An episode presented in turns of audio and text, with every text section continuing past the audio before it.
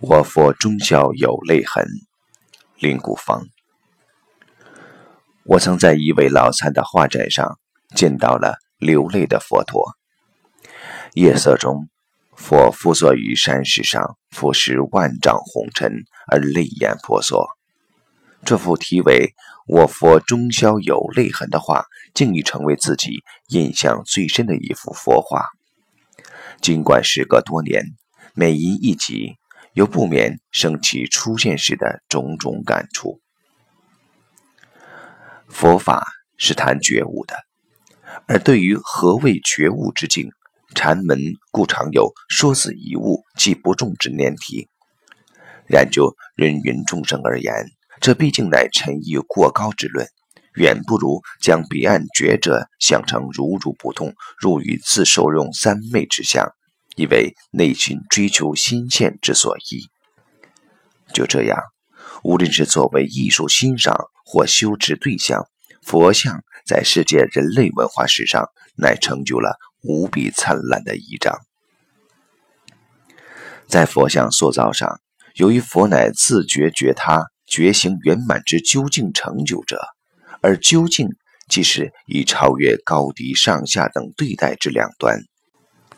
因此，所有佛陀，除以印器或持物表其愿力及与此土之因缘以为区别外，外形诸乃无有不同。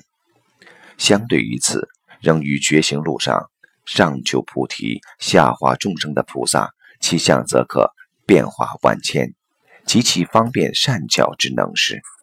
不过，菩萨与佛却也有其根本之同。祥和平静之脸部，永远是觉者最主要的特征。然而，我却在一位老参的画展上见到了流泪的佛陀。夜色中，佛伏坐于山石上，俯视万丈红尘而泪眼婆娑。这幅题为“我佛终宵有泪痕”的画，竟已成为自己印象最深的一幅佛画。尽管时隔多年，每一一集。又不免升起初见时的种种感触。印象所以如此之深，或者就在他异于常轨的造型，更能具体流露出佛法所强调的慈悲吧。佛在能力作用上，原即可被定义为悲智双运的生命。从大乘而言，自了汉之罗汉本非究竟。只有行之无尽救赎的菩萨道，才得体现觉者之风光。然而，到底此种慈悲又是如何缘起的呢？从佛理之立场，华严哲学之世事无碍法界观为慈悲的必要性提供了一个圆满解释。万事万物其相互缘起之关系，就如地势网上作为网结的各个夜明珠。其光交射无碍，举一光而摄无量光，含无尽光于一光板。任何看似无关之事物，究其极，彼此皆有无尽之因缘。因此，如何能有一人可在众生未得度前，真正不受后有，单独得到呢？就例而言，这可说是无缘大慈、同体大悲应然性的最佳依据。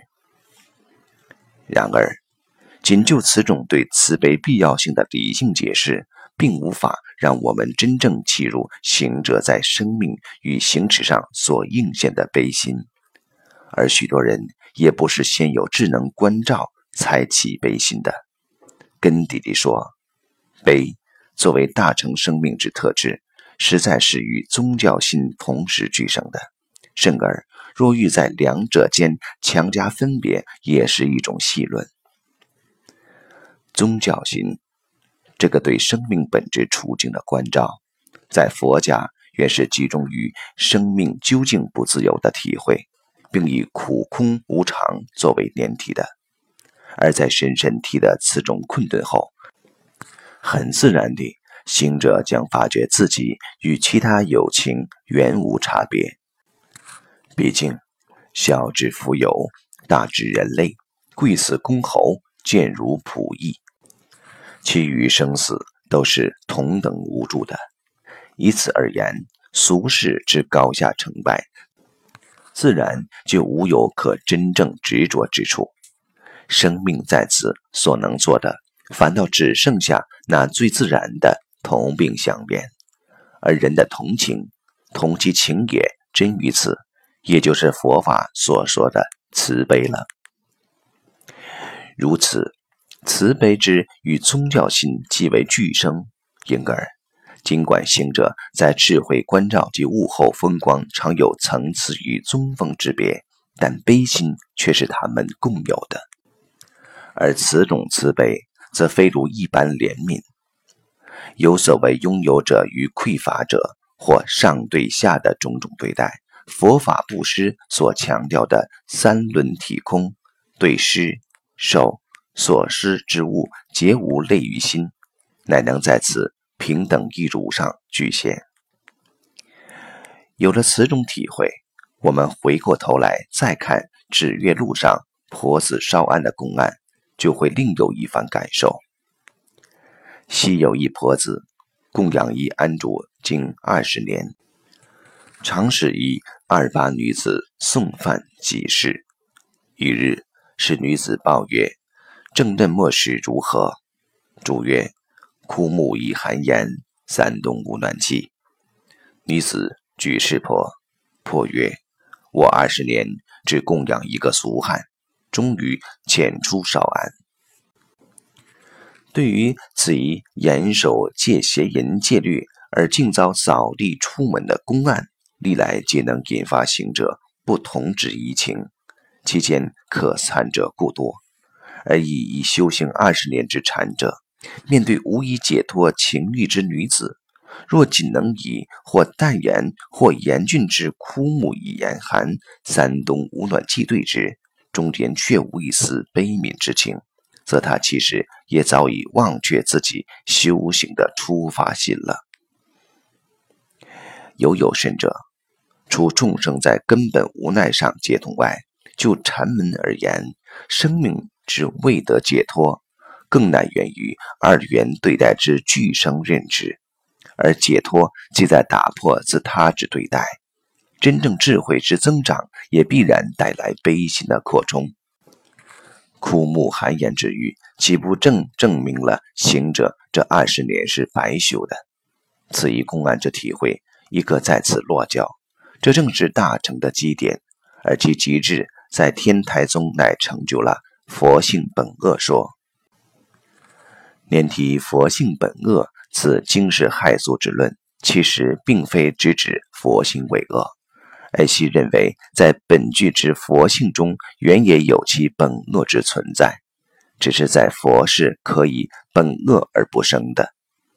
就天台之立场，若没有了此种本恶，则佛又如何能体会恶人之困顿而行究竟之救赎呢？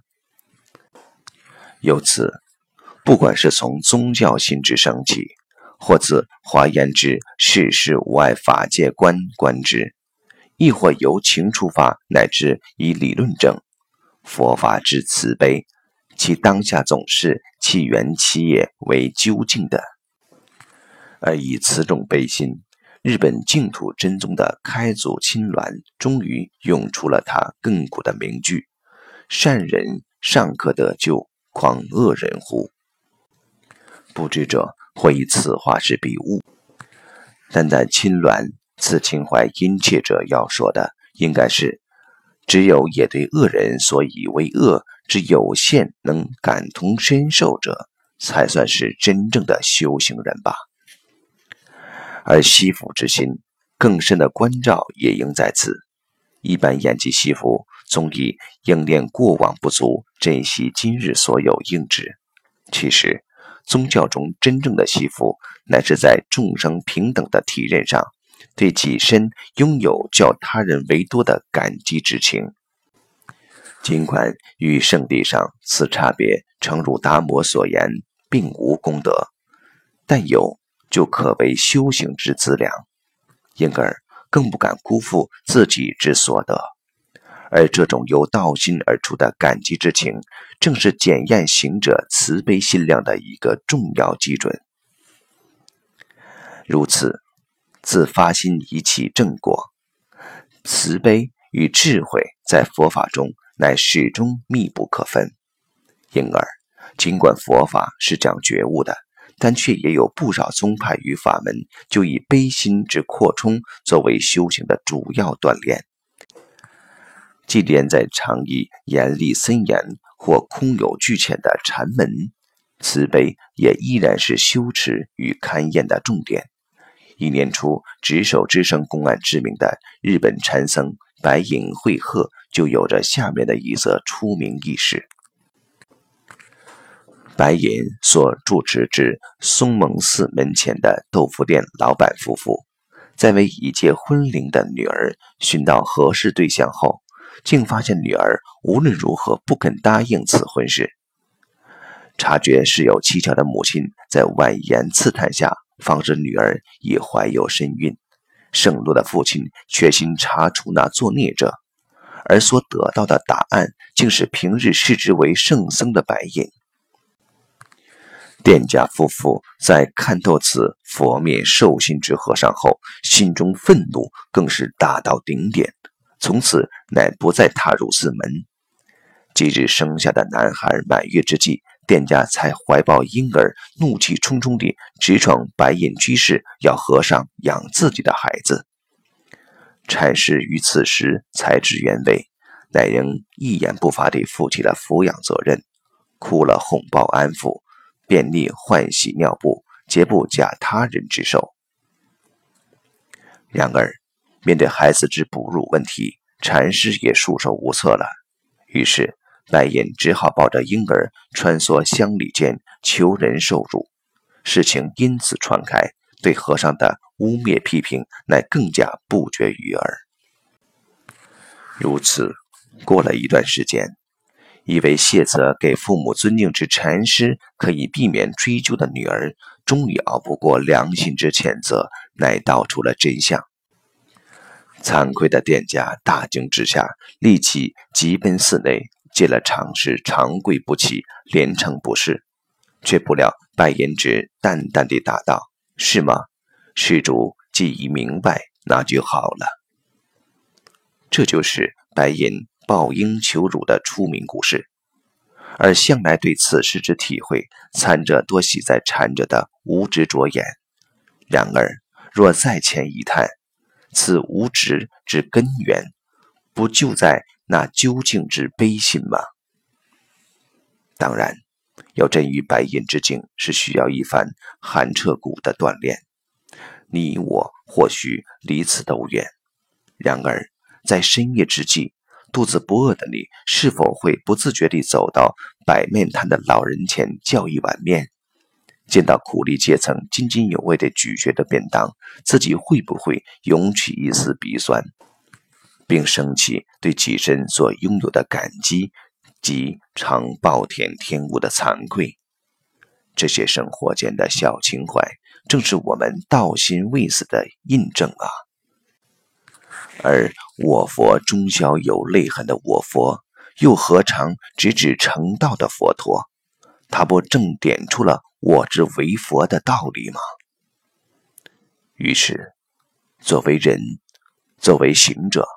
我们总不免的自问：有多久，自己的眼眶没再湿过了？写于一九九一年。